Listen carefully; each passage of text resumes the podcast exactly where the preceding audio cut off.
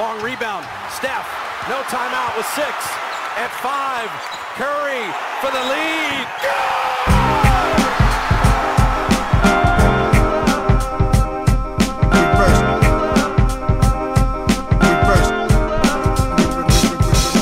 The game is a game. The game is a game. The game is a game. The game is a game. Always, always, always. Salut à toutes et à tous. Euh, si vous êtes comme nous, vous avez les yeux un peu cassés, la voix un peu éraillée, euh, parce que vous avez passé la soirée, une bonne partie de la nuit à regarder euh, la folie des, des trades de la trade deadline NBA de cette année. Probablement l'une des plus folles de, ces dernières années, avec énormément de mouvements. Ça avait commencé, vous le savez, avec le deal de, Kyrie Irving le week-end dernier. Ça s'est poursuivi avec celui de Kevin Durant. Et puis on va revenir un peu en détail sur tout ce qui s'est passé dans, ces quelques jours de, folie. Pour me rejoindre, bah, je suis avec ceux qui étaient en première ligne euh, dans les tranchées pour, euh, pour euh, vivre tout ça en live hier. Euh, Shai Mamou, Antoine Pimel, j'imagine que vous avez noté beaucoup de choses, une soirée vraiment bien plus riche même que, que les précédentes. Je ne sais pas si on peut commencer par là, peut-être si vous avez souvenir dans les, années récentes d'une deadline qui était aussi mouvementée, avec des, des moves du moins aussi impactants pour, pour le reste de la ligue. Bah, En tout cas, sur le sprint final, on a déjà eu des trucs aussi, des, journées, des, soirées aussi agitées, mais sur l'ensemble, sur vraiment les jours là, je, ne crois pas de mémoire, euh, avec des joueurs aussi, aussi importants, avec euh, Kevin Durant, Kyrie Irving, je ne crois pas que ce- de mémoire, en tout cas, ça ne me revient pas. Je, pense qu'il n'y a jamais eu un joueur aussi fort échangé à la deadline. Par contre, après, il y avait celle où Carmelo Anthony avait été envoyé au- aux Nuggets quand même. Oh, aux Knicks, pardon. Mais euh, ça, remonte. ça, remonte bien. Donc, je crois que c'est 2011 ou 2012. Euh, 2011. Mais ouais, ouais deadline complètement folle. Moi non plus, je n'ai pas le souvenir. Et puis même dans les modalités, on en parlait hier euh, pendant le live euh, qu'on faisait, euh, le, fait que dans chaque transaction, il y ait des deuxièmes tours de draft en pagaille, c'était inhabituel, quoi. C'est devenu une monnaie d'échange improbable. Le fait qu'il y ait pas mal d'équipes qui soient décidées aussi à finalement pas tout bouleverser alors qu'on leur promettait l'explosion. il y a plein de petits trucs comme ça qui font que celle-là, elle est un peu, elle est un peu différente, je trouve. Elle marque peut-être un tournant pour les prochaines aussi. Ouais, c'est clair, parce qu'au-delà de, Kevin Durant, effectivement, j'ai trouvé qu'il y avait pas mal de, de, de moves de alors, second couteau, c'est un peu péjoratif de dire ça, mais de, joueurs de rotation, en tout cas des joueurs de complément qui pouvaient vraiment avoir un rôle et un impact dans les équipes euh, dans, lesquelles ils arrivaient. Euh, certains dont ça change un peu la, trajectoire, dont le départ euh, change un peu la trajectoire de, leur franchise précédente. Bah, je vous propose qu'on commence quand même par, le trade de, Kevin Durant. C'est vrai que bon, on savait que Phoenix était l'une des destinations les plus probables, ou du moins les, joueurs, les équipes qui étaient le plus à fond sur KD, euh, qui avaient euh, vraiment euh, un, un- comment dire, un impératif un peu euh, par rapport à leur, euh, leur timeline pour, pour essayer de, de faire un move de, de ce type-là. Euh, quand on en reparlait quand même récemment, on se disait que ça serait très compliqué probablement de bouger un joueur comme KD en milieu de saison, vu le nombre de, enfin, le poids de la contrepartie que ça peut, que ça peut occasionner. Au final, est-ce que vous trouvez que c'est un, un deal logique? Est-ce que vous avez été surpris que ça, que ça se fasse? Comment, Quelle a été votre, euh, votre réaction initiale à l'annonce du trade de Kevin Durant qui rejoint donc les, les Phoenix Suns? Ça dépend de, ça dépend de quel point de vue on se place, quoi. Ouais. Mais euh, moi, je comprends, je le comprends pas, je le comprenais pas sur le coup et je le comprends toujours pas avec le recul euh, du point de vue des Nets, je le comprends pas du tout. Euh, du point de vue de Phoenix, évidemment, tu peux faire Kevin Durant euh, sans perdre DeAndre Ayton et même en hypothéquant un peu ton, tes- des tours de draft. Voilà, tu, le fais, ça, s'entend. Il y a un nouveau propriétaire. Je m'attendais à ce que le nouveau proprio tente le coup. hein, Le bruit euh, circulait que ce serait le cas. Euh, mais pour les Nets, je le comprends pas du tout parce que tu, fais plaisir à un joueur qui est en partie responsable de la situation dans laquelle tu es aujourd'hui. Euh, parce que Kyrie, euh, il, a, bon dos et on, l'accable volontiers ici à chaque fois, mais euh, KD, c'est aussi le patron du projet et tout ce qui s'est passé ou ce qui s'est pas passé, euh, bah, il est en partie responsable. Et là, les Nets, c'est surprenant qu'il l'ait arrangé en lui donnant l'équipe qu'il voulait contre, à un moment auquel ils n'étaient pas obligés de le, de- de le trader maintenant. On en a parlé plein de fois aussi hier. Ils, avaient le temps, il a trois ans de contrat, ils avaient le temps d'attendre d'autres offres. Je, je, voilà, je le comprends pas. J'ai l'impression qu'ils se sont dit bon, allez, c'est bon, on va s'épargner définitivement le drama, on va tourner complètement la page. Et c'est un aveu d'échec euh, qui, aurait pu être fait un peu plus tard, à mon avis, en sauvant euh, les meubles, en, en tentant de, jouer le- d'être compétitif sur la fin de la saison avec euh, des joueurs autour qui sont plus que corrects. Donc ça, voilà, je l'ai pas compris du point de vue des Nets et je le comprends euh, totalement du point de vue des Suns, évidemment. Moi, Shai le sait, je suis exactement du même avis. J'ai l'impression que ça fait deux deadlines que de suite et euh, que les Nets font une erreur, c'est-à-dire de céder trop vite plutôt que de prendre leur temps. Je, je, vais revenir un an en arrière parce que je pense que c'est exactement le même constat que pour Kevin Durant. un an en arrière, ils sont mis sous pression par James Harden, ils font un deal qui pour moi était, je l'avais déjà dit à l'époque et je le répète, je pense que le même deal, il le faisait quatre mois après. Je pense que ce que Philadelphie a proposé pour James Harden, quatre mois après, il le proposait encore. Donc ils se sont gâchés une chance de refaire une campagne de playoff avec Harden, Irving et Durant, des joueurs qui ensemble ont gagné 13 des 16 matchs qu'ils ont disputés. Tu perds une occasion de plus de tenter au moins. Au pire, ça marche pas, tu refais ce deal, ce sera le même deal, il est encore sous contrat, le même, il y aura la même offre de la part des Sixers, surtout quand on sait à quel point ils voulaient James Harden. Au final, ils ont fait. Donc, en plus, tu sais pas à quel point le succès, ça peut guérir certaines plaies. Je pense que Harden, Irving et Kevin Durant, en gagnant une série de playoffs, tu sais pas ce qui. Des mecs aussi instables dans leur tête, des fois, il suffit d'un petit truc pour que derrière, l'opinion, l'envie soit complètement différente. Il suffit peut-être de gagner une série de playoffs et ces mecs-là, ils se disent bon, c'est bon, on continue à jouer ensemble.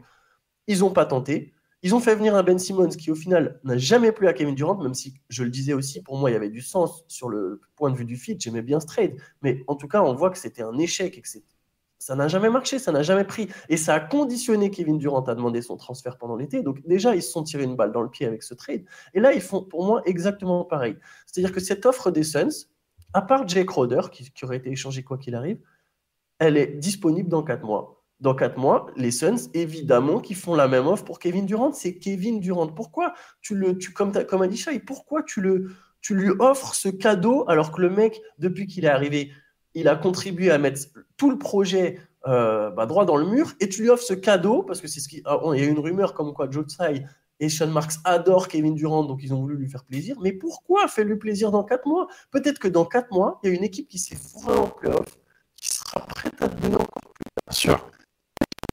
Vont sortir au premier tour. Et il y a une embrouille entre Jalen Brown et Jason Tatum. Je sais, c'est un scénario improbable. Mais pourquoi tu te laisses pas au moins ces quatre petits mois pour voir ce qui se passe Pour voir s'il n'y a pas une équipe qui propose mieux? Et au pire, tu reviens faire Phoenix et tu reprends Michael Bridges et Cam Johnson. Pour Jake Crowder, ils ont, ils ont récupéré trois secondes tours de draft. Ils étaient à trois secondes tours de draft près. Enfin, moi, franchement, le timing, je suis comme Shai, je comprends pas, ça n'a pas de sens. Ah, c'est marrant parce que j'ai pas du tout le, même, le même avis que vous euh, là-dessus. C'est vrai qu'on n'a pas eu l'occasion d'en parler ensemble euh, de- depuis que le trade s'est fait. On, pourra revenir après, je pense, sur l'aspect Suns, mais pour rester sur, euh, l'aspect Brooklyn Nets, moi finalement, je trouve que c'est. Je, comprends plutôt euh, le choix de Brooklyn. Je suis pas sûr vraiment que le même deal aurait été euh, sur la table. Peut-être qu'il y aurait été. En tout cas, il n'y était pas. euh, l'été dernier, les Suns, par exemple, n'étaient pas prêts à se, séparer de, Michael Bridges dans, les offres qu'ils avaient faites. Moi, je comprends un petit peu parce que, au, final, bon, le, le- pari des Nets, c'est un échec total. C'est un échec cuisant. Et au final, ce qu'ils ont le plus perdu, c'est du temps. Ils ont surtout perdu, ils ont gâché trois ans où ils sont allés nulle part avec, euh, avec des stars. Là, au bout du compte, ils se retrouvent dans une situation qui est certes pas optimale, mais qui est meilleure que celle dans laquelle ils étaient au moment où Sean Marks est arrivé à Brooklyn. Ils ont des meilleurs joueurs dans le roster, plus d'atouts pour pouvoir faire des, des moves à la périphérie. Et je pense effectivement qu'il y a eu un ras-le-bol de se dire c'est plus possible, il faut qu'on arrête de perdre du temps, il faut qu'on aille de l'avant, de toute façon on va nulle part. Euh, J'imagine que Keddy avait dû leur dire en coulisses que de toute façon il voulait, voulait pas rester, qu'il voulait partir, même s'il l'a pas annoncé euh, publiquement parce que ça, ça aurait fait tâche. Mais je pense qu'il savait que de toute façon c'était mort avec Keddy. Et je pense que voilà, il y a eu cette idée de se dire bon bah qu'est-ce qu'on peut vraiment récupérer, sachant que les Suns avaient une grosse pression en fait, parce que ce, trade sauve la, saison de, Phoenix, je pense. Il sauve peut-être même leur avenir à moyen terme, voire à long terme. Donc Phoenix avait vraiment une grosse pression avec un, nouveau proprio qui était visiblement partant pour, pour prendre pour faire ce pari, un pari euh, dont on pourra parler après. Donc je suis pas moi finalement c'est euh, que, les Nets aient décidé de faire table rase à ce moment-là de la saison, je le, je le comprends plutôt pas mal. Ça leur permet de repartir maintenant en sachant ce qu'ils ont en- entre les mains, de partir cet été sans se demander justement est-ce qu'il y a une autre équipe qui va nous faire une offre plus folle? Est-ce qu'il faut qu'on attende qu'il y ait une situation qui explose autre part?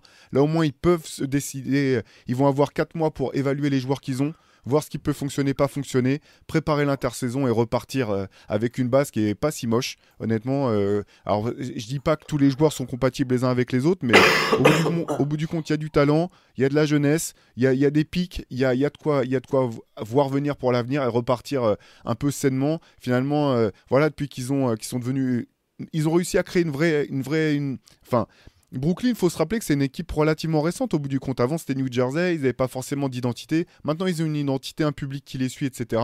je pense que c'est pas plus mal d'avoir fait table rase euh, à ce moment-là, même si effectivement, peut-être qu'ils auraient pu récupérer plus cet été. Voilà, j'ai l'impression que c'était le côté se dire bon, bah maintenant, on a nos cartes en main, on n'est plus à la merci de ce que nos stars vont vouloir essayer de nous dicter, et on repart euh, sainement sur des basses scènes, quoi.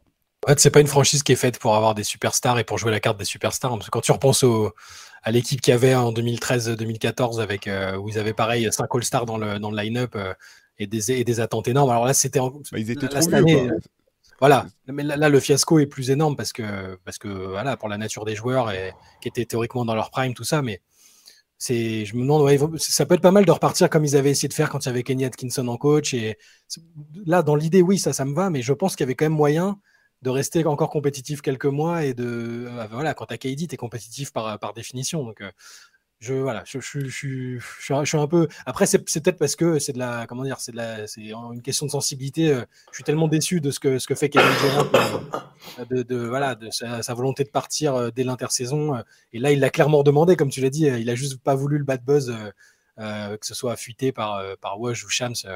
Je pense qu'il a, il a juste dit aux Suns, ouais, ouais, euh, faites, votre job à côté, euh, faites l'offre. euh, Moi, je suis, chaud, ils vont accepter. Voilà. Donc c'est peut-être, vois, je, suis- je suis plus déçu que- qu'autre chose du point de vue Brooklyn. Après, c'est vrai, Théo, hein, tes, arguments, ça se tient complètement, j'avoue. J'avoue, c'est c'est une façon intéressante de voir le truc. Et, c'est vrai qu'aussi, quand tu as une situation vraiment pourrie, des fois, tu es pressé que ça se termine. Quoi. Je pense que là, Marks, il doit être soulagé de ouf.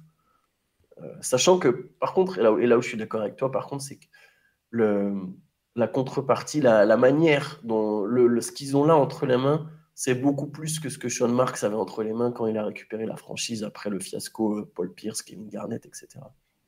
Ouais, donc il a quand même, voilà, c'est un, un jeune qui a montré qu'il était capable de, de construire des choses. Euh, même fi- finalement, euh, finalement, tu regardes tout le bazar qu'il y a eu à Brooklyn, l'équipe est restée compétitive. Du moins, quand ils avaient leurs joueurs, ils étaient compétitifs. Voilà, maintenant ils vont pouvoir repartir sur, sur un autre projet. On verra ce que ça donne. C'est pas impossible qu'ils fassent les playoffs. hein, ça, ça reste, ça reste à voir, ce qui serait, ce qui serait, euh, ce qui serait assez marrant. Avec, avec Cam Thomas le GOAT. euh, c'est bon. Ouais, c'est ça. Non, Bon, c'est- il a shooté à 3 sur 20 cette nuit. Hein, bon, Ça va, s'il est- s'il reste sur cette moyenne-là, il peut battre le record de, de points de LeBron avant, avant 30 ans, je crois. J'ai vu passer ça euh, dans les... récemment. Euh, bah, je vous propose qu'on pivote un petit peu, qu'on parle du côté des, des Suns. Euh, là, effectivement, euh, ça change totalement euh, la dynamique de la conférence Ouest. Euh, ça change la dynamique de cette équipe qui était, euh, bah, qui était un peu au bord du gouffre hein, avec les, les blessures, les problèmes, euh, les problèmes euh, actuels de, de l'équipe. Euh, je, vais- je vais commencer par me permettre de, de vous donner mon, mon sentiment. En fait, ce que je trouve intéressant du, du point de vue des Suns, effectivement, c'est un pari parce qu'ils ont mis beaucoup dans la balance. Euh, je pense que c'est un pari qui se vaut quand tu peux récupérer un joueur comme, Kevin Durant. Ce que je trouve intéressant, c'est qu'avec Kevin Durant, ça leur permet, je pense, d'espérer pouvoir être compétitif, pas simplement à court terme, mais aussi à moyen terme.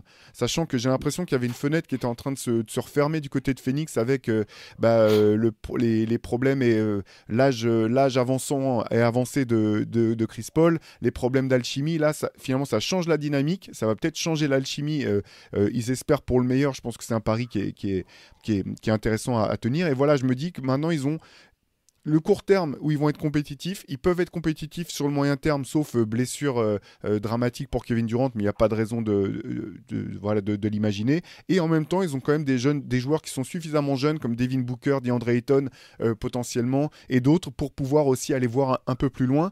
Voilà, Que- quel est votre sentiment, vous, sur le, le, le pari des Suns?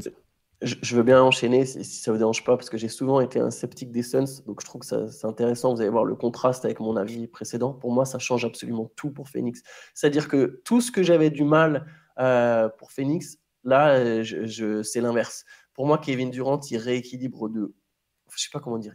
Comme tu as dit, il change complètement la dynamique de cette équipe. Je trouvais que Devin Booker, vous savez, mon attachement au fait d'avoir un top 5 player, tu sais, pour aller au bout, ou un top 10, je le répète souvent, je trouvais que Booker était un peu trop juste dans ce rôle-là. Et ben là, ils ont ce mec-là. Ils ont ce mec-là. Et Booker, maintenant, ça devient la deuxième option qui va profiter des espaces créés par ce mec-là. Je. Ils sont allés en finale avec Booker en tant que meilleur joueur ou Booker en tant que co-meilleur joueur. Je me dis que là, c'est c'est monstrueux. Euh, Chris Paul, pareil, sur lequel j'avais des limites pour cette saison, euh, notamment à cause de toute la charge que ça représente quand il est premier ou deuxième meilleur joueur, parce qu'il va de, avec son petit gabarit, avec ses pépins de santé, il va devoir en playoff s'arracher dans les quatrièmes cartons. Là, il n'a plus besoin de faire ça. Il va passer la balle à Kevin Durant. Il y a deux mecs qui vont lui créer des espaces. Et il reste, je pense, suffisamment fort, suffisamment malin, suffisamment intelligent pour pouvoir aller marquer des points quand il faut. Et en plus, il va se retrouver dans le rôle qui est le meilleur rôle pour lui, un truc qui sera faire même à 60 ans, alimenter en ballon deux excellents attaquants. Il n'a jamais eu des mecs aussi forts. Je trouve que ça rééquilibre tout au niveau des stars de l'équipe. Je vais essayer de pas faire long, je suis désolé. Le fait qu'il lâche pas des André Ayton, je pense, c'est une masterclass parce que je trouve que c'est un joueur parfait à côté de Kevin Durant. Leur raquette pour aller marquer Durant et Ayton, je trouve ça ultra complémentaire en attaque et en défense. Euh, ils ont la superstar qui fit le plus facilement avec d'autres stars. Que tu... Alors oui, deux mois et demi, c'est c'est rapide pour construire une équipe. Je ne suis, pas persuadé qu'ils gagnent dès cette saison, mais je suis comme toi, Théo. Je pense qu'à moyen terme, ça ouvre la fenêtre. Ça rouvre une fenêtre qui est en train de se fermer. Je pense que l'an prochain, dans deux ans, tant que Kevin Durant a la santé, en fait, ils seront compétitifs parce que Booker va être dans son prime. Et je trouve que même le contrat de Paul devient moins problématique. Je pense qu'ils ont moins besoin de changer pour trouver un autre meneur. Ils peuvent... Paul, Paul sera parfait, je pense, dans ce rôle de gestionnaire, euh, même avec son contrat. Donc j'aime beaucoup, beaucoup ce qu'ils ont fait. Et dernier truc, sur le long terme, Phoenix a toujours été une franchise sexy. Je pense que ça va être une franchise super sexy. Et c'est une ville qui plaît beaucoup aux free agents. Je pense que la seule chose qui restreignait des free agents, c'était Robert Server. Il n'y a plus Robert Server. Il y a trois stars, dont deux qui sont quand même vachement appréciés par leur père, Booker et Durant. Euh, pour moi, cette franchise, c'est une masterclass. C'est juste une masterclass, ce trade. Bah, oui, oui, oui, non, mais c'est évident. De toute façon, le, trade, il est. Comme tu disais, Kevin Durant, c'est la star qui, qui fit partout. Tu peux le mettre. Euh, peux le mettre dans n'importe quelle équipe, elle deviendra meilleure et quasiment prétendant au titre immédiatement. Euh, moi, je pense que c'est le move qui fait d'eux les favoris pour la saison prochaine. C'est-à-dire que, comme tu le disais, je ne suis pas du tout persuadé, et ça, vaut pour d'autres équipes qui ont fait beaucoup de changements pendant, au moment de la deadline. Euh, je trouve que 25 matchs pour trouver une alchimie, et, Durant ne va pas jouer ces 25 matchs, hein, parce qu'il revient de blessure, il ne faut pas l'oublier. Euh, je, pense, que c'est peu pour trouver une alchimie et être tout de suite à la hauteur d'équipes de l'Est ou de l'Ouest qui, ont la même équipe depuis plusieurs années, qui se connaissent et qui n'ont pas besoin de, trouver quelque chose. Donc euh, le move est énorme dans tous les cas, mais je pense pas que ça se matérialise par un titre tout de suite. Je voyais à Vegas, les bookmakers, ils sont déjà en train de les mettre numéro 1 euh, au, cote. Je pense que c'est prématuré pour, euh, pour ces deux raisons-là, parce qu'il faut que Kevin Durant revienne de sa blessure correctement. même s'il a un jeu qui se prête à l'intégration rapide, il faut quand même s'intégrer. Ils ont perdu Michael Bridges, qui était Bridges, c'était vraiment une pièce essentielle de l'équipe ces dernières années, même Cam Johnson qui prenait en importance. Il faut retrouver un peu une nouvelle façon d'évoluer, même si c'est KD, euh, ça prend du temps et je pense que ça peut être un peu juste pour, euh, pour être vraiment, vraiment contender tout de suite. Mais le move sur le, oui, sur le, sur le, futur à très court terme et à moyen terme, c'est parfait. Phoenix, au niveau climat, fiscalité, euh, tout, le monde, tout le monde disait que c'était une destination qui était attrayante. effectivement, le fait qu'ils aient un proprio un peu taré qui, qui faisait des trucs pas très, pas très, correct, un peu toxique, ça, ça, ça freinait. Donc là, c'est oui, c'est un move parfait. Tu gardes Ayton, c'est très bien. Je ne peux pas dire plus que pour moi, c'est les favoris de la saison prochaine. Ouais, intéressant. L'avantage en fait avec Kevin Durant, on en a déjà parlé à plusieurs reprises, c'est que c'est en fait c'est le joueur que tu peux injecter dans n'importe quelle équipe et ça peut prendre très vite en fait. Parce que c'est quand même un joueur hyper malléable qui va t'apporter en attaque, en défense. Donc tu n'es pas obligé du tout, quelque part, de vraiment modifier ta façon de jouer. Lui, il faut qu'il s'habitue à ses nouveaux coéquipiers, on est d'accord. Le fait qu'il remplace poste pour poste un joueur qui est sur le même poste, bah, ça, aussi c'est pratique, je pense, euh, euh, en termes d'intégration, ça peut accélérer les choses. Le fait qu'il soit euh, défensivement, Michael Bridges est un des tout meilleurs défenseurs de la ligue.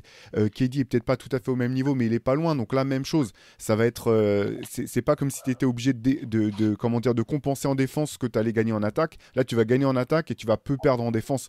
Donc finalement, ils ont perdu un petit peu sur la longueur de banc. Euh, ça, c'est évident. Il y, a, le marché des, comment dire, des, buyouts qui va commencer. Ils auront l'occasion, je pense, de trouver des pièces pour venir euh, voilà, parfaire un petit peu le, la rotation au cas où, il y ait besoin. Euh, en fait, je pense que effectivement, de toute façon, tu peux pas avoir un joueur comme ça gratuitement. Ils ont pris, c'est un, fort pari quand même parce que euh, les choix de pics, les, les pics qu'ils ont donnés, euh, euh, il y a un moment, ils seront, enfin, ils risquent effectivement de leur manquer. Ça, c'est, normal. Mais je pense que quand tu as la, capacité de faire, venir un joueur qui peut effectivement te permettre d'aller en finale, voire de gagner un titre, si tout s'aligne bien, bah ça, justifie un petit peu, un petit peu tous les trades. on en a parlé plusieurs fois quand on parlait d'Anthony Davis et des Lakers, c'est ce qu'ils avaient trop lâché.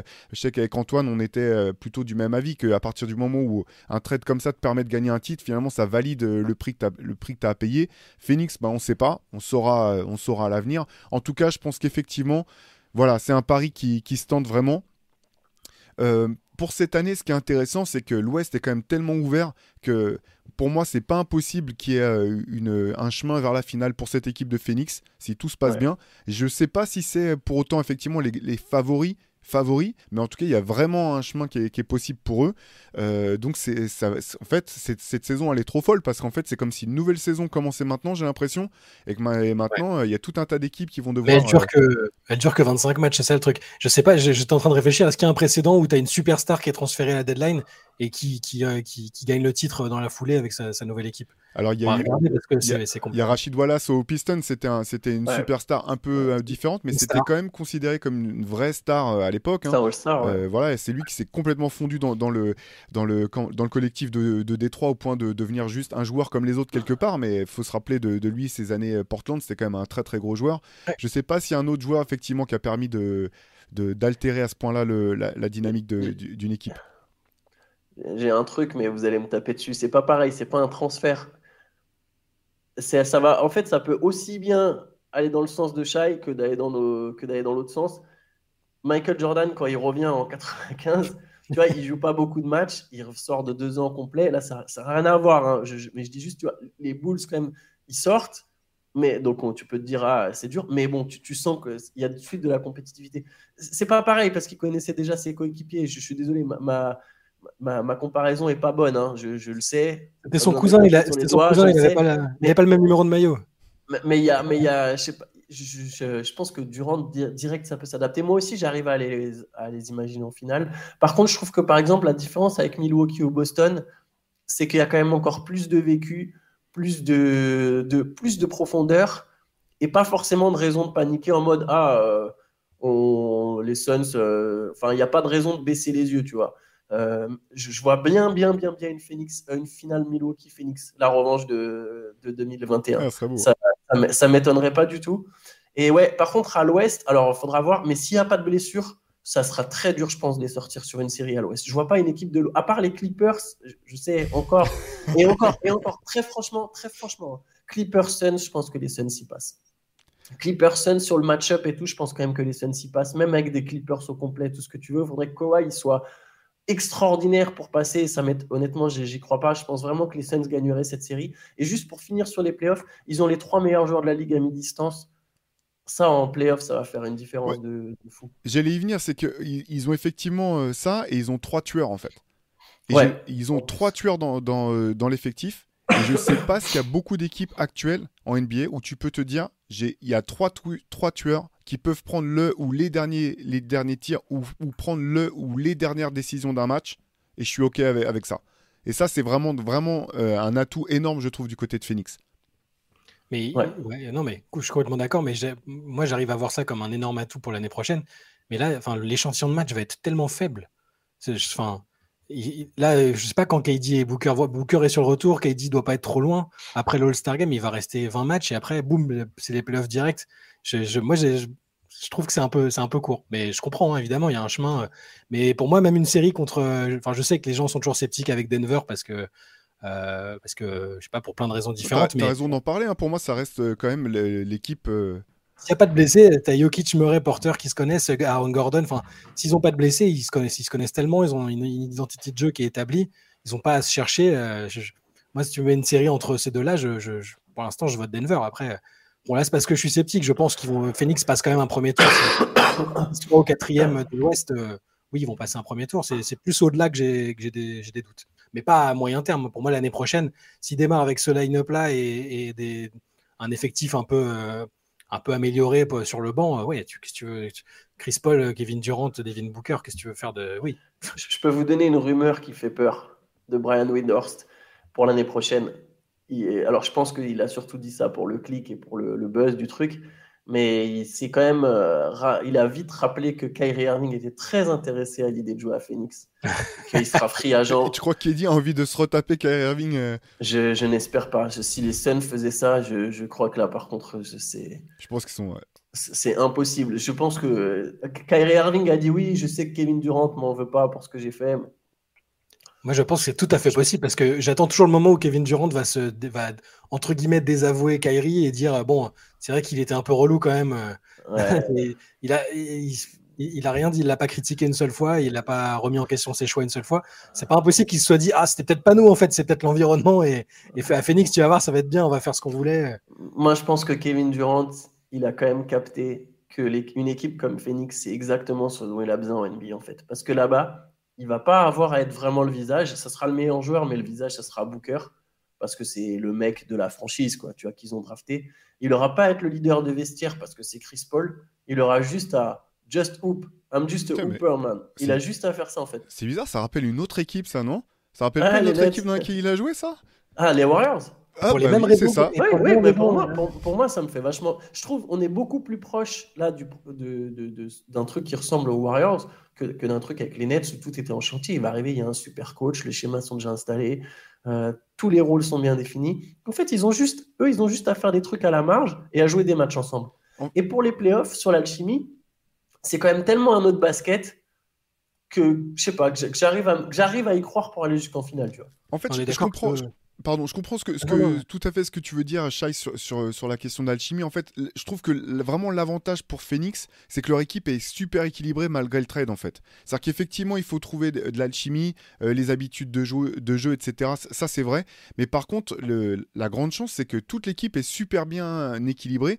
Donc, euh, finalement, ils- du côté de Phoenix, ils vont pas avoir à réinventer des choses, ils vont juste avoir à s'adapter euh, au fait qu'ils jouent avec un des meilleurs scoreurs de tous les temps euh, qui va leur simplifier la tâche à tous en attaque défensivement qui va faire son taf. Et du côté de KD en fait bon bien sûr euh, euh, c'est pas forcément la même manière de jouer etc mais c'est vrai qu'à ce niveau euh, avec une telle expérience etc les mecs sont tellement les mecs ont un tel QI basket que, je pense que ça je pense que pardon je fais, je fais une digression mais je pense qu'il y a vraiment je, m'inquiète pas du tout sur le fait que ça fonctionne très vite en fait c'est juste, je sais pas si effectivement euh, il y aura suffisamment de, bah, malgré tout, d'alchimie, comme tu dis, Shai, pour pouvoir euh, euh, passer une, pour pouvoir être champion en fait. C'est ça, ça, ça, je dis pas. Je suis d'accord avec toi, Antoine. Je pense que Boston, Milwaukee sur la continuité, même sur la qualité du, roster, voilà, moi je mettrais quand même l'avantage à ces équipes-là pour l'instant.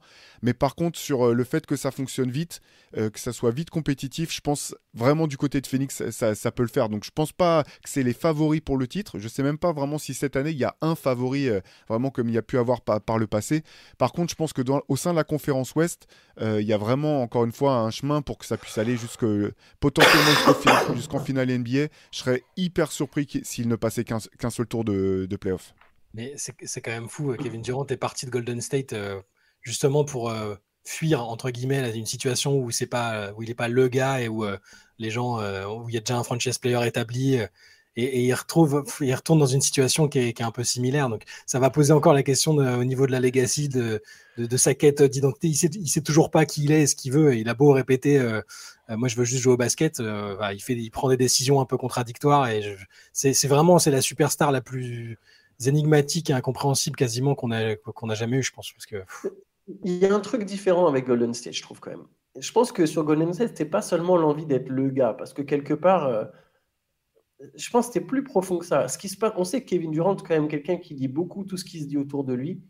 Il est tombé quand même à Golden State sur une fine base qui est quand même bien, bien, bien, bien relou par moment, dans le sens où quoi qu'il arrive, quoi qu'il se passait, ils aimaient lui rappeler que toi, on ne te veut pas là. De la même façon que tout le monde était en mode dégoûté. Tu vois, par exemple, toute la ligue a dit Ah, euh, Kevin Durant, c'est un cupcake. Tu vois, ils sont tous foutus sa gueule. Les Warriors, les fans des Warriors, je ne sais pas si vous vous souvenez de cette époque, c'est même pas comme s'ils le défendaient vraiment. Ils étaient contents qu'il soit là, mais au final, c'était toujours Eh, Oublie pas, par contre, c'est l'équipe de Curry, c'est pas la tienne. Nous, on gagnait avant. En fait, à force de eux se défendre des autres fans de basket qui leur rappelaient sans cesse ouais vous gagnez parce que Kevin Durant eux ils avaient ils avaient à cœur de dire non mais on gagnait avant lui il est là il est venu constamment il fallait que ce soit c'est l'équipe de Curry on aime Curry toi on t'aime pas plus que ça t'es cool et tout c'est bien tu nous fais gagner merci mais nous ce qui on aime c'est Curry c'est Clay c'est Draymond quand il y a eu l'embrouille avec Draymond euh, bah, tout le monde était enfin tu vois ce que je veux dire?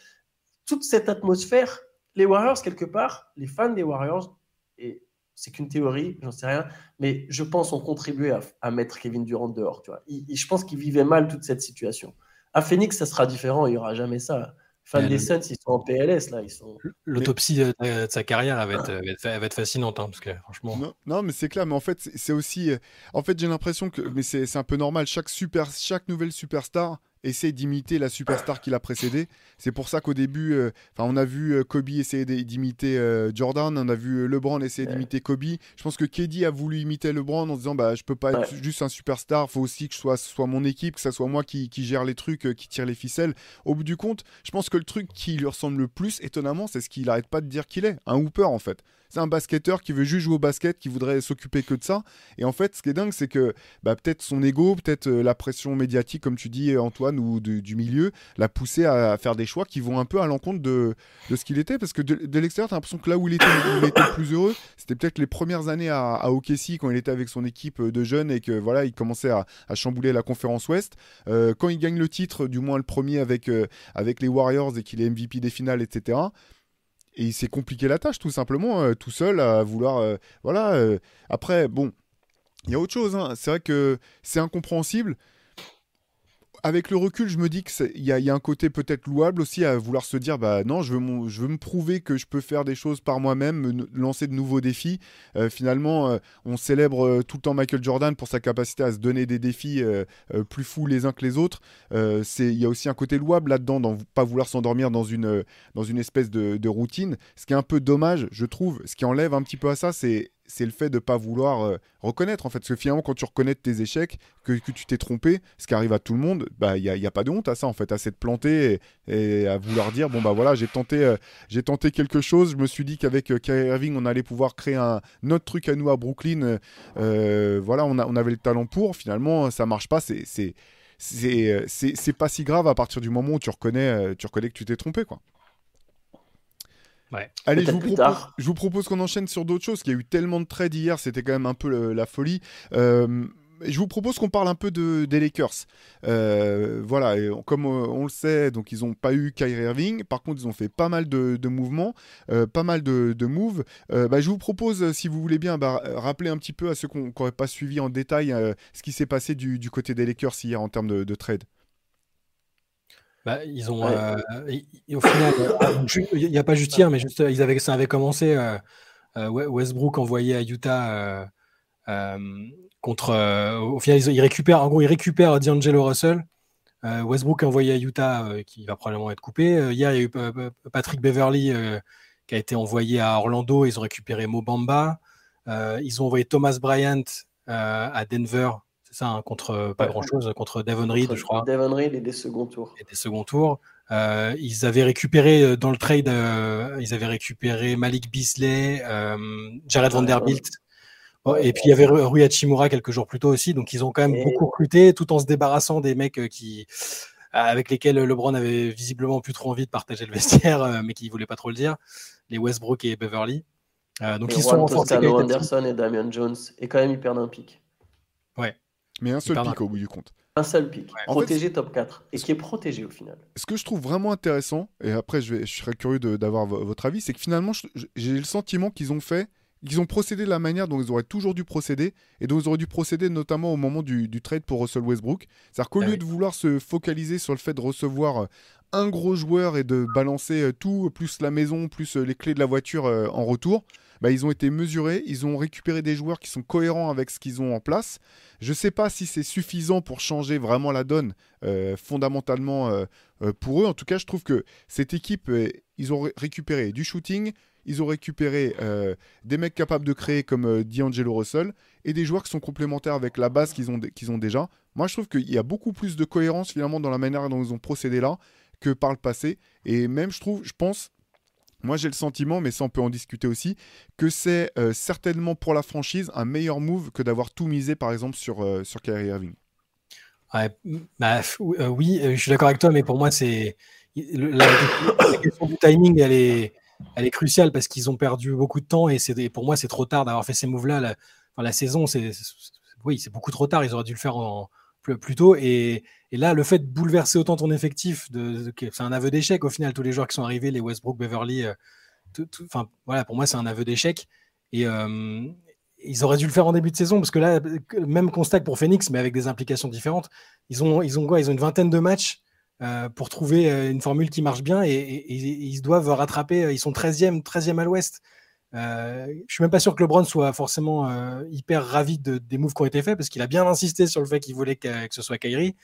Euh, donc le point positif pour eux et pour LeBron, c'est qu'il s'est débarrassé de, de mecs qui trouvaient euh, pas adaptés à l'équipe ou avec lesquels il voulait plus jouer. Hein. Beverly, et Westbrook, clairement, on avait vu que c'était plus, plus possible. Les joueurs qui sont arrivés sont des bons joueurs. Vanderbilt, c'est un très très bon joueur. Malik Beasley va apporter du scoring, mais encore plus que pour les Suns, qui eux ont juste à intégrer Kevin Durant. eux, ils ont intégré plein de nouveaux joueurs, euh, pour la plupart en sortie de banc. Euh, et à trouver un, quelque chose qui, fonctionne. Et D'Angelo Russell, je suis un peu, moi, je suis un sceptique de Russell.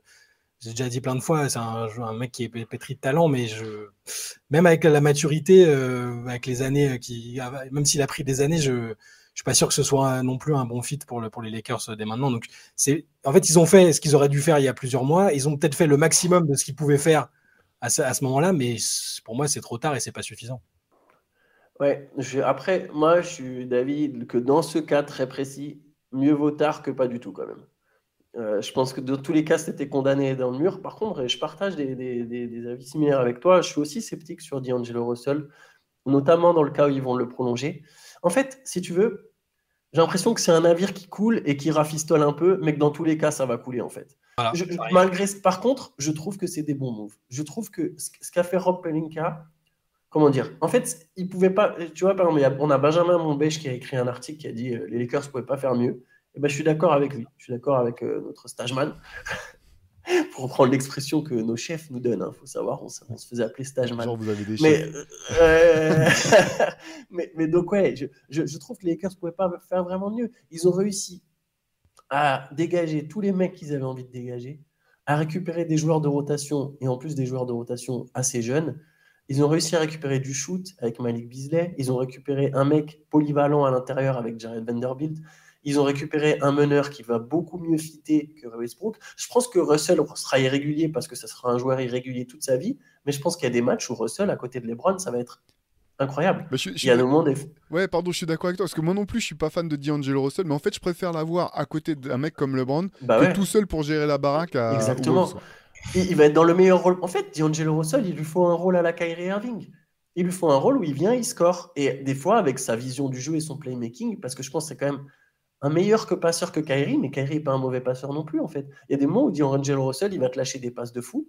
Il y a des moments où il va avoir une belle vision, mais son premier truc, ça va être de scorer. C'est un 2 qui est dans le corps d'un 1. Et, et D'Angelo Russell, là, il va pouvoir jouer 2. Il va pouvoir jouer 2. Il va mettre. Je pense qu'il y a des moments où ça sera, ça sera bien. Après, euh, je suis d'accord, c'est trop tard. Dans le sens où, voilà, ils sont déjà. Euh, je regarde leur bilan, ils ont 25 victoires, 30 défaites. Euh, je ne m'attends pas à ce que les Lakers ils gagnent 20 de leurs 23 prochains matchs. Je pense que ça reste compliqué, mais voilà, ils ont réussi à donner de la cohérence à leur roster, à au moins se dire que peut-être l'an prochain, en faisant une saison complète, ils seront un peu moins ridicules. Je pense que ceux qui voient les Lakers là comme des candidats au titre, moi je reste plus, enfin, ou des outsiders pour le titre. Non, c'est trop loin. Par contre, voilà, là ils se donnent au moins une chance de peut-être bien finir la saison, peut-être faire les playoffs. Et après, va savoir sur qui tu tombes. Euh, J'en vois, des, souvent des petits 10 sur les Kings, c'est un peu méchant, mais sur un premier tour sur les Kings, ils ont plus d'expérience, plus de superstars. Ça, tu sais pas, ça peut être une série serrée. On va finir du... sixième, c'est compliqué. Mais... C'est ça, il faudra sortir du play-in hein, déjà. Faudra... Oui, oui, ça, ça va pas être simple. Je suis même pas garanti qu'ils soient en playoff, quoi. Mais bon, au moins, en tout cas, sur les moves, juste sur les moves, je trouve que vraiment, en lâchant qu'un seul pic, le Jazz, il demandait un pic pour Beasley, un pic pour Vanderbilt. Alors, je pense que c'était complètement irréaliste de leur part. Et, je trouve d'ailleurs que le Jazz a été pas ouf sur cette deadline. Mais au final, ils ont récupéré les deux pour un pic protégé. Ils gardent quand même un pic 2029. Ils ont renforcé toute cette équipe en lâchant qu'un seul pic qui, au final, n'est pas non protégé. Non, je, pense vraiment qu'ils ont fait du bon boulot. Quoi. Après, bon, jusqu'où? Mais ça m'a semblé plus que correct. Non, c'est clair. De toute façon, on est, on est tous d'accord pour dire que ça change pas la donne pour eux euh, pour cette année, dans le sens. En fait, ça, change la donne et ça la change pas. Ça la change pas en termes de, de potentiel, je pense. Ça la change en termes de structure et de, de ce qui peut se passer l'an prochain, de comment, comment aller, euh, aller, euh, aller chercher la suite. Mais par contre, voilà, c'est quand même. on le sait tous depuis le départ, quoi. Si tu as LeBron et Anthony Davis, il te faut de la défense et du shooting autour en fait. Et finalement tu t'en fous des noms quoi. Il suffit que ça soit. je veux dire, euh, si tu regardes l'équipe qui a été championne, euh, euh, championne en 2020, je mets, je mets au défi tout le monde de noter sur un papier de sortir l'intégralité de, de l'effectif. hein. C'est, des- il y a- il y a- enfin, c'est, c'est des role players euh, de, de qualité. hein. Je retire rien à ce qu'ils ont apporté à cette équipe, mais, mais c'est avant tout. en fait, tu cherches la qualité avant de rechercher des noms, et c'est l'inverse de ce qu'ils ont, ce qu'ils ont fait jusqu'à présent. Donc je trouvais ça plutôt intéressant. On peut parler peut-être du volet, du volet Wolves qui, euh, qui est voilà, euh, impliqué dans, dans, dans, dans, ce deal. Euh, c'est marrant parce qu'on en avait parlé en début de saison, on parlait du fait que c'était compliqué de faire jouer euh, les deux grands euh, euh, de, de Minnesota, euh, que ça marchait pas, etc. On avait dit, ouais, bon, euh, c'est sûr qu'avec D'Angelo Russell, ça peut pas fonctionner. Si tu mettais un Chris Paul ou, euh, euh, ou un... un, Mi- un Mike Finlay, je suis sûr que ça fonctionnerait déjà un petit peu mieux avec euh, des, des, des playmakers de ce type-là. Mike Finlay qui arrive, euh, qui arrive à, à- à Minnesota. Vous, du côté des Wolves, comment est-ce que vous voyez, euh, voyez ce, ce changement? Pour moi, c'est vraiment une upgrade. euh, voilà, je l'ai dit, je suis un peu un sceptique de D'Angelo Russell, particulièrement dans un contexte comme Minnesota, enfin, avec l'équipe qui, était en place là-bas. Et même si bah, beaucoup pensent que Mike Conley, il est, voilà, il est un peu fini, je pense qu'en termes de leadership, de QI basket, de défense, ils avaient vraiment besoin d'un mec comme ça et, il fera le job là-bas. Il, il va mettre un peu tout le monde. euh, je pense qu'il va mettre tout le monde dans sa poche là-bas et que ça va bien se passer. Honnêtement, euh, ça va être positif pour Anthony Edwards, ça va peut-être être positif pour Rudy Gobert. Globalement, ça me semble être un bon move et, et je voyais pas, je, je, trouvais pas que Russell était le bon fit là-bas euh, à, Minnesota. Donc je trouve que c'est bien. J'ai dans l'idée que Conley a encore encore belle chose à donner euh, et pas si cramé que ça et, et que le, parfois au-delà des qualités euh, de ce que tu apportes sur le terrain, le leadership euh, et l'expérience et il en a beaucoup. Et Minnesota en a énormément besoin parce que quand tu vois les joueurs, à part Rudy Gobert, c'est quand même pas très expérimenté au très très haut niveau. Voilà, L'autre leader, c'est Kat qui joue pas et qui a, pas, qui a fait une campagne de playoff, une, une et demie, on va dire. Anthony Edwards qui découvre aussi le très haut niveau, aussi doué soit-il. Donc euh, Conley, pour moi, c'est vraiment un bon choix et je pense que ça va, c'est peut-être justement le move qui va leur permettre de d'assurer au moins le, play-in, alors que et, d'être d'arriver en playoff ou un peu au play-in avec une bonne dynamique. Marrant, je suis d'accord avec tout ce que tu as dit et je suis pourtant très pessimiste pour Minnesota. Et euh, j'ai l'impression qu'il y a deux vestiaires à Minnesota. Et j'ai l'impression qu'en faisant ce trade, en fait, c'est pour moi, c'est comme les Lakers. C'est un bateau qui coule. Je, trouve qu'ils sont moins forts que ce que leur bilan indique. Ils ont un bilan positif. Ils sont, ils sont septième, je pense. Je regarde, ils sont huitième. Et en fait, je pense qu'ils sont moins forts que ça. Ils, sont, ils ont eu des bons passages et ils ont beaucoup profité des mauvais passages des autres. Alors, euh, c'est pas de leur faute, hein, tant mieux pour eux. Mais je pense qu'ils sont pas aussi bons que ça. C'est une équipe qui, pour moi, est imparfaite et c'est une équipe qui n'a pas d'alchimie. Et dans leur vestiaire, alors je vais vous donner des petits trucs qui tournent et ça vient quand même d'une source assez sûre dans le sens où c'est John, euh, euh, celui qui gère les, les Wolves euh, sur, sur The Athletic. Ouais, je suis désolé, j'arriverai pas à dire son nom. Est tellement, En gros, tellement. Dilo, je, je vous, je vous paraphrase ce qu'il dit. Hein. Dilo parlait mal de Gobert devant ses coéquipiers, devant les coachs, devant l'équipe, des fois même sur le terrain. Dilo montrait son, dé- son désamour pour Gobert ouvertement. Il lui disait qu'il voulait pas lui faire de, de passe lobée. Bon, ça, ça me semble un peu bizarre, mais bon. Après, évidemment, ça prend des pincettes, mais c'est quand même un mec qui suit la franchise depuis Ah, il très est- longtemps. Il est solide. hein, il sait- Il est généralement très fiable. Il était très frustré par l'idée de jouer avec euh, Rudy, euh, et au point où c'était même gênant, tu vois, euh, de la manière dont il le mettait en avant. Rudy savait que Dilo ne l'aimait pas. Ça explique aussi pourquoi Rudy est très excité à l'idée que le gars parte et que Conley ce truc. Maintenant, je vais vous donner un autre truc. Donc il y a ça, hein. il y avait ce, ce contexte, ce machin. On voit d'ailleurs que les Wolves ont gagné pas mal de matchs sans Rudy avec Nasrid. Et à côté de ça, quand Dilo il est parti, qu'est-ce qui s'est passé pour Anthony Edwards et Carl Anthony Towns, les deux superstars de la franchise?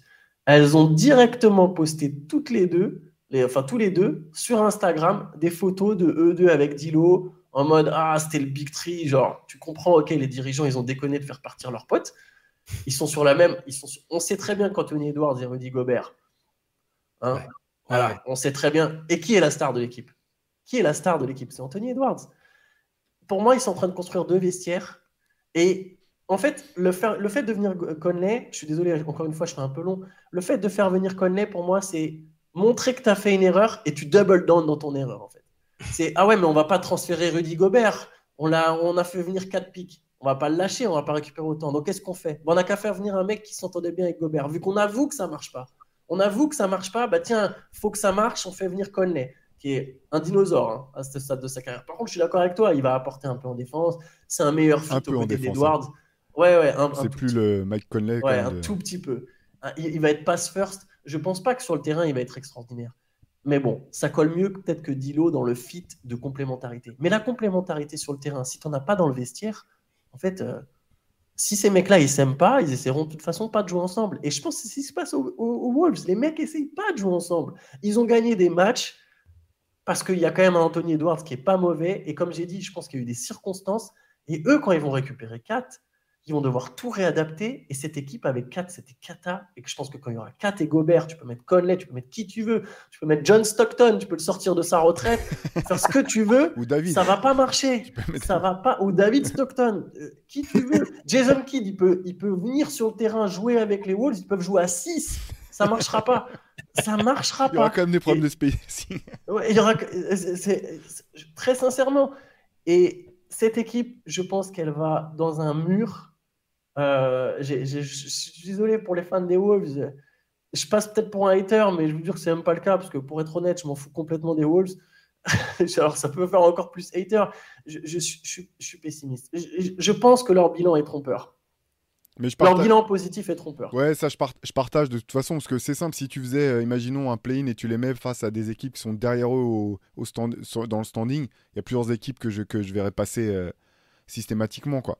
C'est euh, bon. De toute façon, c'est sûr. De toute façon, il fallait, il fallait que ça bouge. On l'avait dit en début d'année. De toute façon, que s'il fallait bouger un joueur, on savait qu'il bougerait pas Gobert, on savait qu'il bougerait certainement pas Carl Anthony Towns.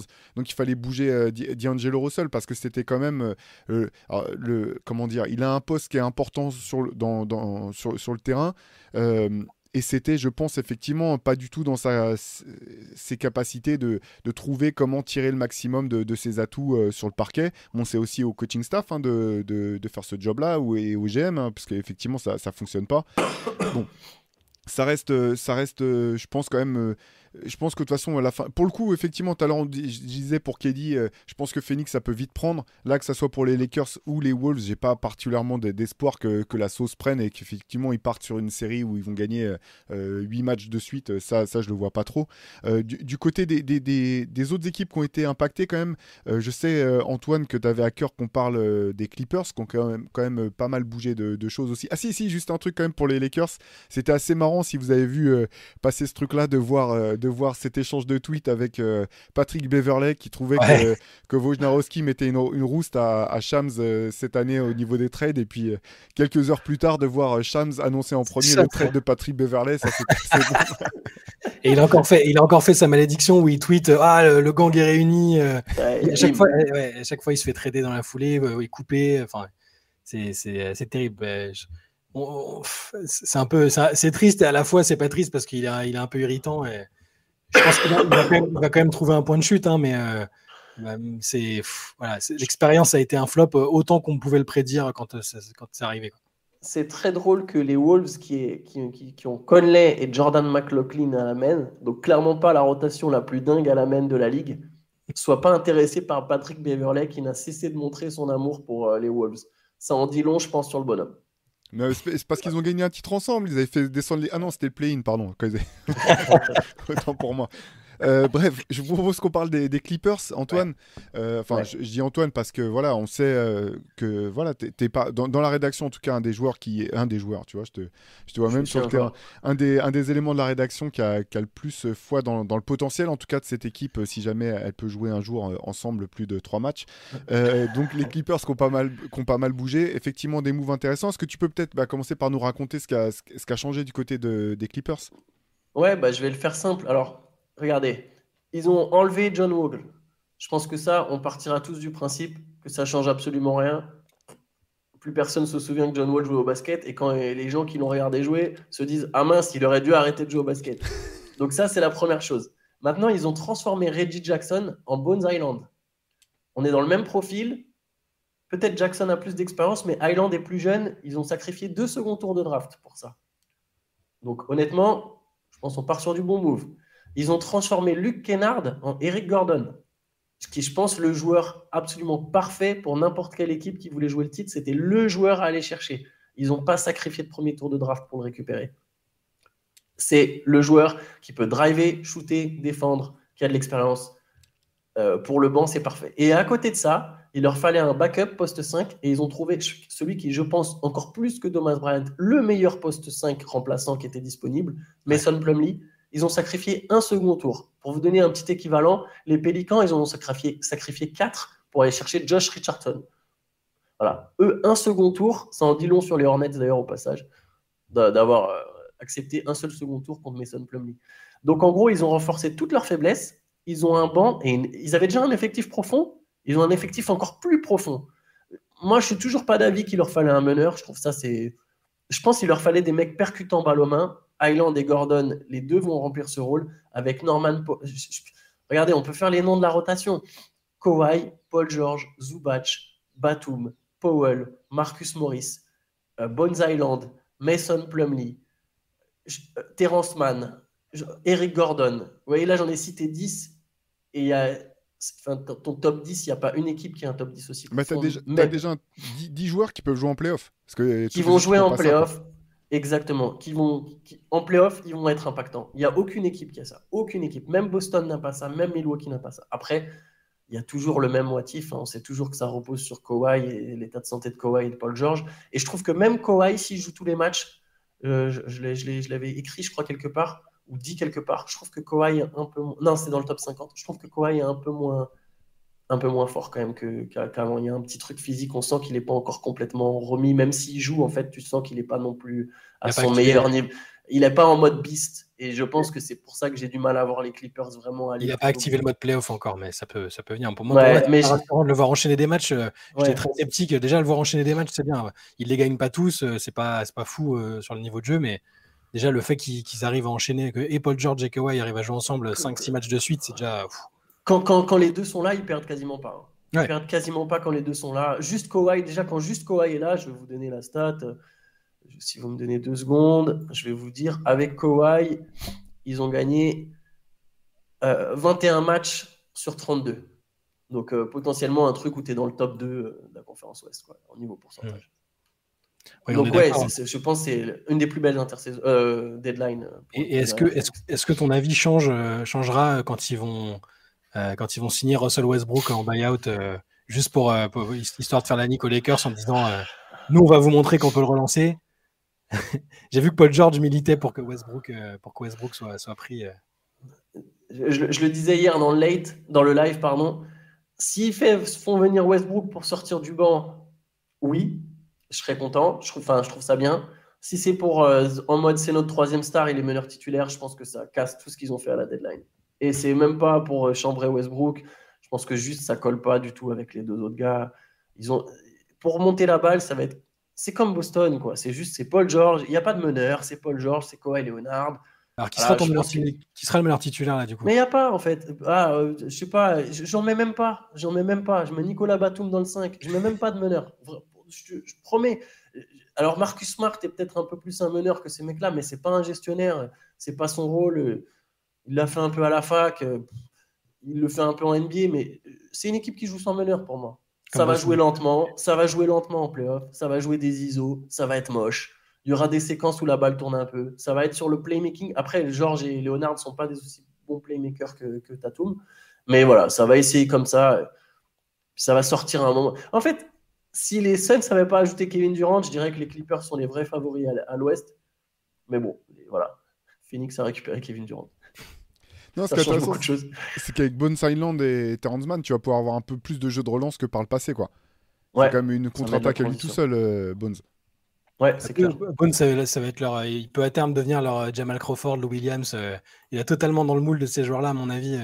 Pour, être un, six-man, un six-man à l'avenir, un, des meilleurs six-man en tout cas.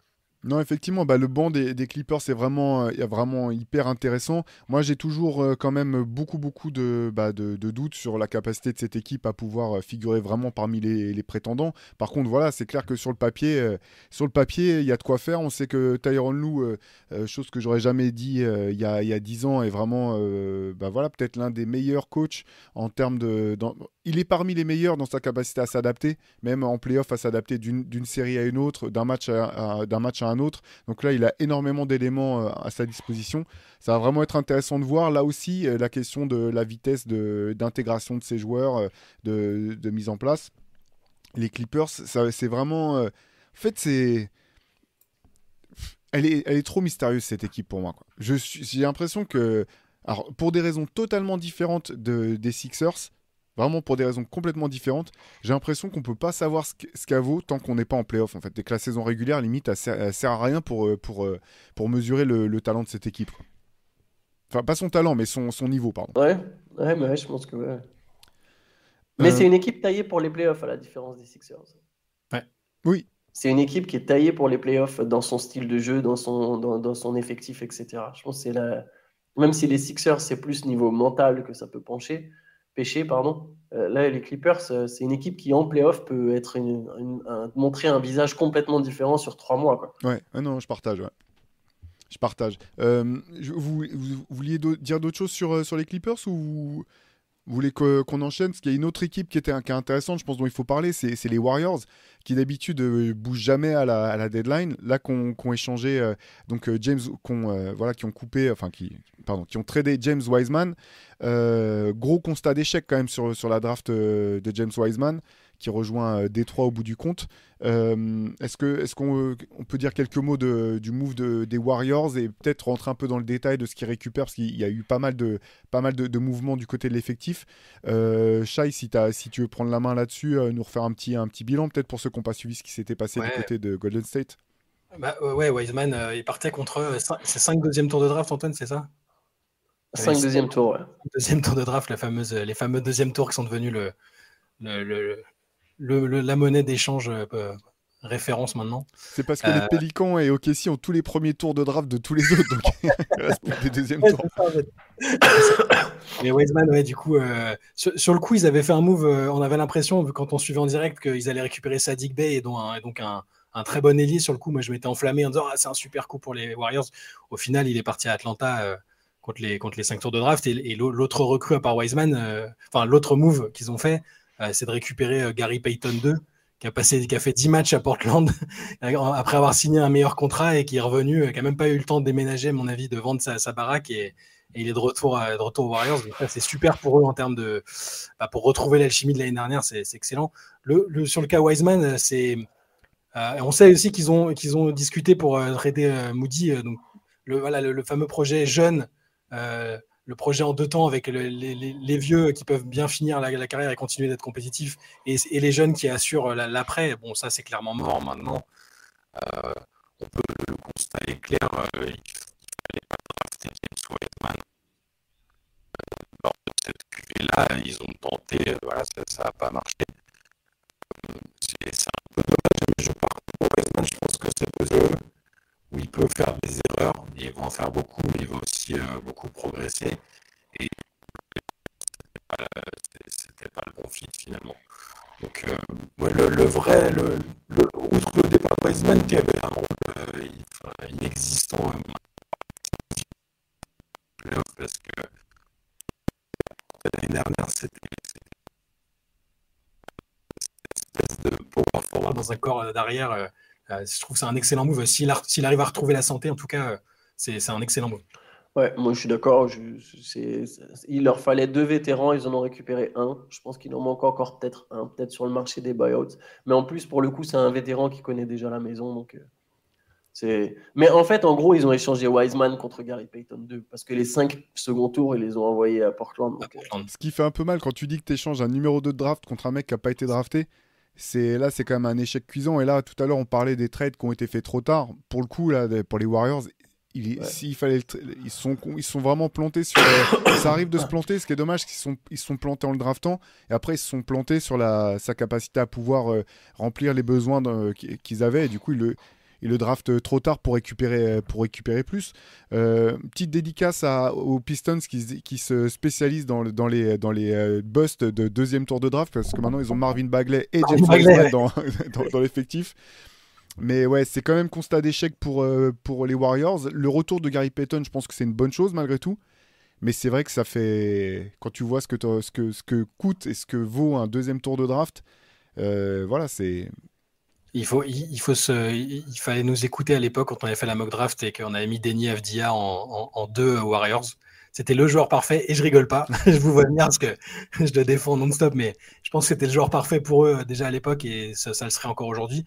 Plus qu'un Lamelo dont on, il y avait des, des, incertitudes, euh, pas du tout au niveau du talent. Hein. Ils, auraient, ils auraient dû le prendre, c'était un numéro 2, il n'y a pas de problème, mais euh, ils auraient, au final, le péché originel, c'est d'avoir drafté Wiseman. Euh, ils, ils, se trompent pas souvent, les Warriors, hein, même pour la draft, euh, quand ils prennent des Kevin Looney, des gars comme ça. Euh, là, ils n'avaient plus l'habitude de drafter aussi haut, finalement, et, et euh, ils sont un peu plantés sur ce coup-là. Bon, c'est pas, je pense pas que ce soit grave. c'est juste, c'est dommage parce qu'on aimait bien, on en avait parlé en début de saison dans le podcast, ce, coup d'avoir de, des coups d'avance en préparant la fin de, de, cycle des Curry et Thompson, etc., d'avoir des mecs prêts tout de suite à, prendre la relève c'était intéressant dans l'idée. Ça, ça, se voit quasiment jamais. Et on comprend pourquoi, parce que c'est extrêmement difficile. Il faut vraiment tomber sur des mecs euh, très particuliers. Alors, Kuminga est encore peut-être dans ce moule-là et, il peut aider à faire la transition et participer au, projet actuel et d'essayer de, conserver le titre. Mais pour le reste, je pense que c'est trop compliqué. Ça, soulève des questions pour l'avenir des Warriors. Euh, le post, euh, post Curry, euh, ça, soulève des questions. Moi, j'ai l'impression que ça illustre bien les petites scissions qu'il peut y avoir au sein de l'organigramme des Warriors et au sein de la franchise elle-même. Depuis le début, en fait. Parce que drafter Wiseman, déjà ne pas transférer le pic ce soir-là. C'est ça surtout, en fait. Ne pas transférer dire. le pic ce soir-là, c'est déjà un signe que tu as une partie de ta franchise qui est concentrée sur l'avenir. Euh, et c'est pas Steve Kerr, c'est pas Stephen Curry. Eux, on sait très bien qu'à mon avis, ils auraient poussé pour quelqu'un d'autre. Donc, tu as déjà une partie de ton organigramme qui est en mode non, non, mais t'inquiète, on va prendre le mec qui a le plus de potentiel, Wiseman, un grand, tu vois, peu importe s'il ne nous apporte pas maintenant, ça sera lui et on va se maintenir une dynastie, même encore dans 15 ans quand il n'y aura plus Curry. On aura le joueur au gros potentiel. Ou alors, ça peut être aussi, on prend le mec qui a le plus de potentiel et on va le trader. Sauf que, oui, ils, ils le trade trop tard parce qu'en fait, on sait que ça a été rapporté qu'il y avait des petites hésitations avec une partie du front office qui voulait garder les jeunes, une autre qui voulait les transférer. Ils ont joué, ils ont il savait pas trop sur quel pied danser. Et je pense que voilà, ça a montré un peu toutes les scissions et il lâche le projet trop tard. Je suis d'accord. Ça se trouve, dans un an, Wiseman, il te rapporte autre chose. Il te rapporte un vrai vétéran. Enfin, là, ils ont pris Gary Payton 2, tu vois, mais tu peux peut-être avoir plus que ça, peut-être un premier tour. Et voilà, je pense que ça montre des petites scissions. Il y a Bob Myers qui n'a pas prolongé, le GM. Il va y avoir le cas de Raymond à gérer. Euh, la saison est un peu compliquée. Alors voilà, je ne suis pas non plus inquiet pour les Warriors, ça reste les Warriors, mais il y a pas mal de choses, je pense, à régler en interne euh, du côté de Golden State. Après, moi, je trouvais effectivement que c'était une bonne chose d'essayer de préparer l'avenir euh, sans, enfin, tout en essayant d'être compétitif euh, dans le présent. Pour moi, c'était pas forcément problématique. C'est vrai que après, bon, la draft, on sait la difficulté que c'est. C'est que tu dis, ils auraient pu effectivement, s'il y avait aucun joueur qui les intéressait plus que ça pour le présent, au moment de la draft. Ils auraient aussi pu, on aurait pu imaginer un trade où ils récupèrent bah, un joueur euh, de complément pour maintenant et des futurs euh, tours de draft pour plus tard. Ce qui aurait été euh, parfait, ce qui aurait été mieux, je pense, euh, à l'époque. Ça, on pouvait pas le deviner. C'est plus ce qui s'est passé après, je trouve, qui est problématique du côté des, des Warriors. Euh, le temps perdu après, essayer de développer le joueur, hésiter entre le faire jouer et en même temps vouloir gagner à court terme. Et parce que finalement, il a, il a peu eu l'occasion de vraiment pouvoir jouer. S'il avait été. Il était blessé aussi, exemple, hein, il était blessé en plus. Il a été blessé. Euh, il y a des moments où il n'a pas été performant, il faut le reconnaître aussi.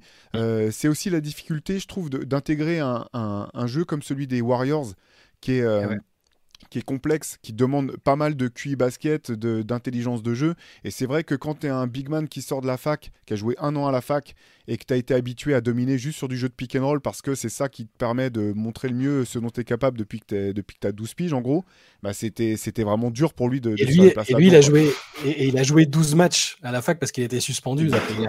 et comme c'était un lycéen, et c'était un lycéen en fait hein, qui arrivait, et euh, ouais, t'as raison sur le fait que euh, intégrer les Warriors, c'est pas comme intégrer une des autres équipes de la ligue. Il y a un tel système, une telle culture que c'est c'était pas un cadeau. Alors après, je pense qu'ils espéraient quand même euh, pouvoir tirer plus de lui et, et ils s'attendaient pas à ce que ce soit aussi difficile. Hein, de, son côté comme du leur, je pense que ils avaient un scénario dans lequel ils pourraient progressivement le faire monter en, responsabilité, euh, plus de minutes, plus d'opportunités, et ça a été trop compliqué. Même le passage en J-League, à un moment, on s'est dit, ah, ça va peut-être lui faire du bien, il va prendre des minutes et tout ça, mais. Et le fait que les Warriors aient du mal aussi, indépendamment de lui, de lui, de sa situation, ça a joué aussi. Hein. si, si, si les Warriors roulent sur la ligue, que tu peux le faire jouer 10-15 minutes et qu'il fasse son taf sans pression, c'est c'est bonus là, il n'y a rien qui était réuni. Donc je, suis d'accord, je, comprends à la base l'idée de euh, d'avoir essayé de, bah, de, préparer l'avenir avec lui, mais euh, voilà, je, reste persuadé que le péché originel, c'est de l'avoir euh, tradé à la base. Ouais. Et un petit mot quand même, une petite dédicace à Kevin Looney parce qu'il fait partie de ces, ces role players où quand on est dans son canapé, on peut se dire mais franchement euh, moi aussi je peux le faire ou euh, pourquoi ils n'ont pas tel autre joueur qui est plus fort. Tu vois aussi que tu vois un mec comme Wiseman, malgré son statut de deuxième de draft, malgré son potentiel, il a même jamais été capable de prendre le spot de Kevin Looney, qui est un super joueur. Euh, voilà, c'est ces joueurs de l'ombre dont on parle rarement, les intérieurs qui font bien le job et qui jouent pour le collectif. Donc petite dédicace à, Kevin Looney au passage. allez pour finir rapidement, il y, y, a trois autres, il y a deux autres équipes dont, dont je pense qu'on peut parler rapidement. Il y a Milwaukee et et euh, bah, les Blazers qui font quand même partie, je pense, des, euh, enfin, unanimement euh, parmi les, Enfin, on va pouvoir parler des Blazers. Je vous propose même qu'on commence par, par Portland. J'ai vu partout, donc Portland était pointé du doigt comme étant l'un des grands perdants ou des grands oui, perdants de, cette trade deadline. Quel est votre, votre sentiment, vous, par rapport à ça? Bah, allez, bah, moi, à chaud, je t'ai dégoûté. Je le suis toujours. En fait, ça va complètement dans le sens contraire de tout ce qui a été euh, annoncé depuis des semaines. Ça fait des semaines qu'on entend que la direction veut se renforcer autour de Lillard, euh, a compris qu'il fallait absolument se renforcer autour de Lillard. Et là, tous les moves qui ont été faits, c'est des moves soit pour gagner de la flexibilité, soit pour économiser de l'argent, soit pour accumuler des futurs assets. On dirait que tu prépares ta reconstruction. Tu poses les premières pierres, tu récupères des seconds tours, un premier tour, un Cam Reddish, sais, des projets pas finis. En gros, tu as, transféré deux vétérans qui sont confirmés. Josh Hart et. Euh, qui est le deuxième déjà qui part? Je suis désolé. Euh, j'ai un trou. Ça y est, j'ai un trou aussi. Euh, c'est tellement cette deadline. Ils ont récupéré Tybull, quoi. Attends. Ouais, mais attends, il y a Hart qui part. j'ai un trou complet. Enfin bref, ils perdent des mecs de la. Bah, Gary Payton 2, du coup. Ah oui, bah, Gary Payton 2, merci. Oh donc Gary Payton 2 et Josh Hart, deux mecs qui sont censés pouvoir t'aider en playoff pour faire venir Cam Reddish, qui est pas fini. Matisse Taibul. Il va avoir tant vraiment... bientôt Cam Reddish à force d'être un potentiel euh, qui, a besoin d'une nouvelle situation pour, euh, pour s'exprimer. Très à la marge, Matisse Taibul, qui aurait été intéressant si on avait s'il y avait toujours Gary Payton et Josh Hart. Et attention, accrochez-vous, Kevin Knox. qui a 35 ans, lui, qui attend toujours une nouvelle euh, opportunité de se développer. la flexibilité, c'est cool. Souvent, j'ai mis sur la flexibilité. Et économiser, c'est cool. Mais moi, j'espère juste une chose, c'est que ça, c'est en gros le, la franchise qui se dit, bon, là, on ne pouvait pas avoir Siakam, c'était trop cher, ça ne marchait pas.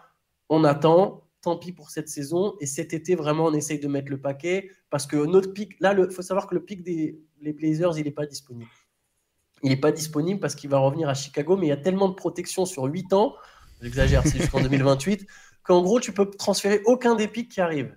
Mais là, le pic, normalement, il va être donné à Chicago. Et encore, non, même pas sûr, pardon, il va pas être donné parce que Portland va peut-être rater les playoffs. Mais bref, l'idée, c'est peut-être se dire que, OK, cet été, on aura un meilleur package. Peut-être que là, on ira peut-être chercher Siakam. Et j'espère vraiment que c'est ça. J'espère vraiment que c'est ça. Parce que si, ça. Mais là, parce que là, en fait, de loin, ça ressemble aux premières étapes d'une reconstruction. C'est ça. Et franchement, si Lillard, s'il se passe rien là cet été et que Lillard il demande son trade, eh ben, je ne l'en voudrais même pas. Je le comprendrais tout à fait parce que c'est, c'est, ça, ça n'a pas de sens.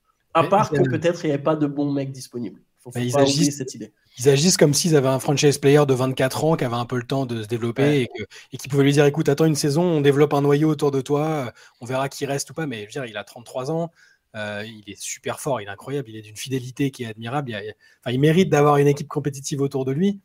Euh, il y a des embryons de trucs qui font que tu peux te dire, bah, avec euh, Jeremy Grant, c'est cool, Anthony Simons, il a du talent. Euh, bon, Nurkic, c'est un soldat, il n'y a pas de problème, mais, il, faut, il mérite une équipe compétitive. Là, ils sont dans la situation dans laquelle ils étaient au classement, c'est-à-dire play-in, borderline. Hein. cette situation-là, pour moi, c'était le moment de tenter vraiment quelque chose. Ils peuvent le faire à l'intersaison, mais la situation aura changé. Lillard aura pris quelques kilomètres au compteur. Je sais pas, je pense que c'était vraiment le moment de tenter un gros truc, même si c'était pas pour être champion cette année, hein, mais au moins pour lui dire, regarde, euh, on, est, on est vraiment heureux que tu sois là, on admire pour remercier ton, ta fidélité. On, voilà, tente quelque chose euh, et, qui se matérialisera peut-être, euh, qui aura des effets la saison prochaine, mais au moins on te montre tout de suite.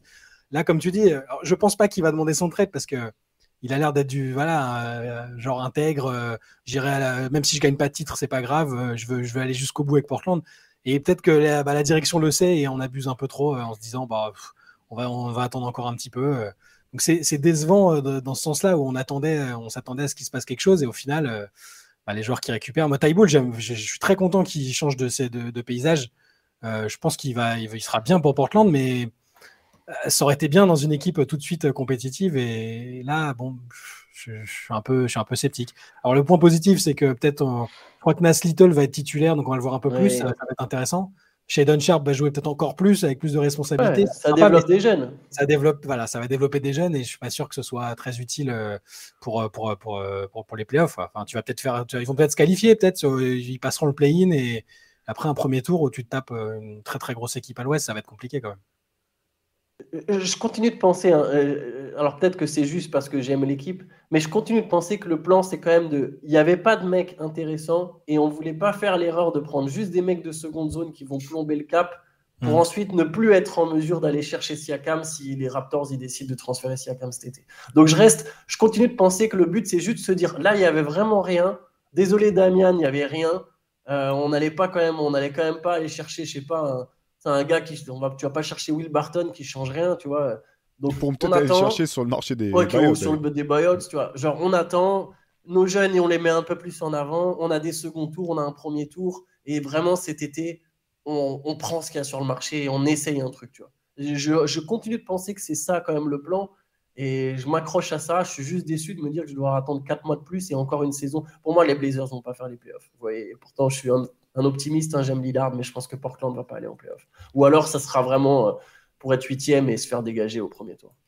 Un, un petit mot sur Toronto, peut-être, qui finalement a peu, bou- a peu bougé. quasi- il y, a eu- il y a eu le trade pour euh, Jacob euh, Portal qui revient, qui revient à, à la maison. Mais finalement, c'est vrai qu'il y avait tout un tas de joueurs qu'on s'attendait à peut-être avoir bougé. Siakam, Anunobi, euh, Van Vliet, Fred hein, Van. Vliet. Euh, finalement, Toronto a gardé ses joueurs. Vous voyez quoi, vous, derrière cette, euh, cette volonté de garder le, le groupe? Je vois que Matteo Ujiri a, je pense, là pour le coup, autant il y a des équipes pour lesquelles euh, je m'attendais et j'espérais beaucoup de mouvements parce que je leur voyais. Enfin, je pense que c'était vraiment le moment. Mais je pense à, je pense à Chicago, Portland, tout ça. Je pense qu'ils ils auraient dû bouger. Toronto, il y a tellement, ils ont, ils ont tellement de monde, tellement de, de- de corps à, à disposition que ils sont pas pressés en fait. Je pense. Ils, peuvent, ils peuvent se permettre d'attendre et c'est ce que, c'est ce que Ujiri a dit. hein. Il a dit là, c'était pas un marché pour tout bouleverser. Euh, ils savent que, quelle que soit l'issue de la saison, en fait, s'ils font play-in, play-off, euh, bah, rien du tout, il, peut encore. Alors, il y a le cas de Van Vliet, mais j'ai l'impression que, il y a, voilà, vu l'histoire qu'il y a entre euh, lui et la franchise, euh, il y a quand même, je pense qu'ils ont bon espoir de le re-signer si, si c'est ce, qui est- si c'est ce dont ils ont envie. Euh, et Siakam, Anunobi, ils seront disponibles euh, cet été s'il y a besoin de reconstruire. Donc euh, là, pour le coup, pour les Raptors, je suis pas choqué par, le, par, la patience et, et Paul Tull, c'est bien de l'avoir fait revenir. Ils, avaient besoin d'un- joueur à ce poste-là. Je sais pas comment ça va se matérialiser dans les résultats. Je pense pas qu'ils vont se mettre à tout casser, mais je pense que c'est bien. Si Ujiri attend, c'est qu'il a une bonne raison. C'est un mec qui, pareil, c'est le genre de mec, il, a, il a des coups d'avance sur tout le monde. Je, je le vois pas faire ça par dépit, se dire mince, je vais pas bouger, tant pis. Euh, ben là, non, là, là, je pense qu'il avait vraiment, il a quelque chose en tête pour l'été, euh, pour l'intersaison, euh, en fonction du classement auquel finiront les Raptors. Et ça, je suis pas, suis pas, déçu pour les Raptors. Je, me- demande aussi dans quelle mesure les trades de Kyrie Irving et, Kevin Durant n'ont pas impacté aussi le, le fait que, que Toronto bouge pas. Euh, parce que je pense que voilà, il y a peut-être des assets qu'ils auraient pu espérer récupérer et ils s'attendaient pas à ce que Kyrie ou Kelly bougent et que voilà, il y a des équipes qui étaient un peu dé- désespérées, qui ont, qui ont mis le paquet sur la table. J'ai vu aussi euh, tourner cette, cette rumeur qui est pas inintéressante que ça ait permis aussi euh, bah, au management de Toronto d'évaluer un petit peu la cote de ses joueurs avec pas mal d'offres qui ont été faites forcément pour que ce soit pour les différents joueurs qui étaient sur la table de manière à préparer l'été comme tu comme tu le disais Shai. Ah non, c'est- ça. Euh, de toute façon, euh, le fait que KD arrive, ça, a fait bouger, euh, ça a fait bouger des, certaines positions. On disait que la, la valeur d'Anunobi avait forcément augmenté parce que des équipes de l'Ouest voulaient se préparer, voulaient avoir un joueur capable de, défendre un peu sur lui. Et je pense que les Raptors ont demandé beaucoup. Le, prix a dû être élevé. Ujiri n'est pas, est pas homme à laisser partir sans négocier au plus haut prix.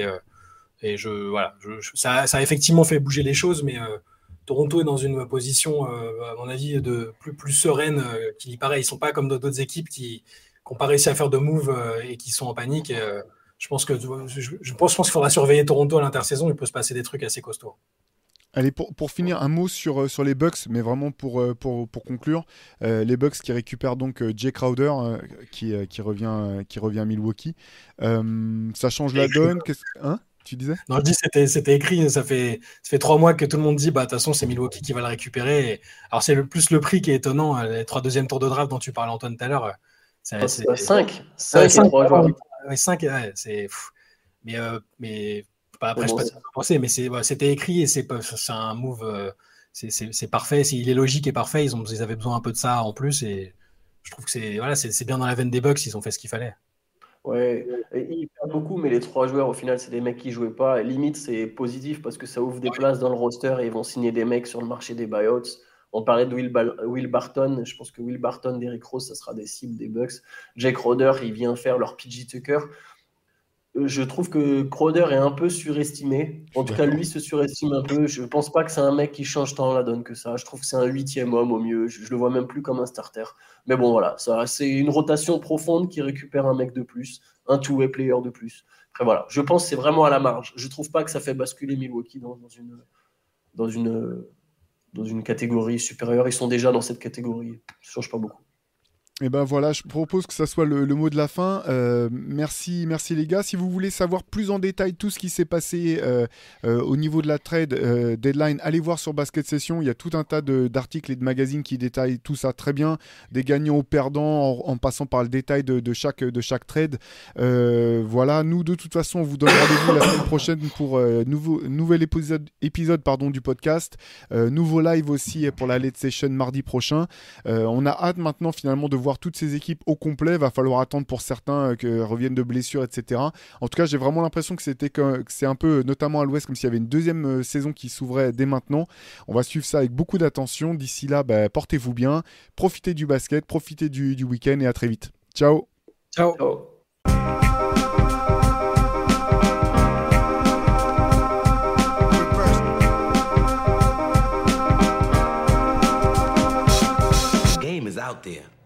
And it's either play or get played.